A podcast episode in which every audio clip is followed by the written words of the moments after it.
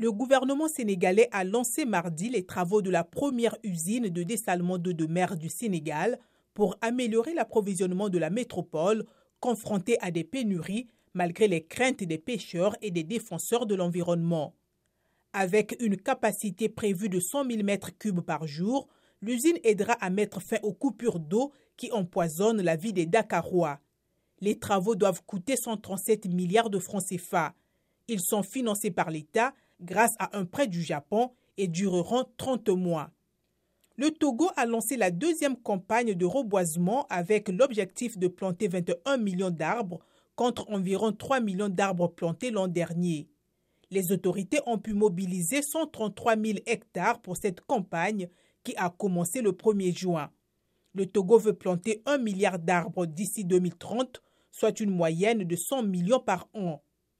Pour terminer, la puissante centrale syndicale tunisienne UGTT annonce une grève nationale du secteur public le 16 juin pour protester contre l'inflation galopante et empêcher une privatisation des grandes entreprises publiques.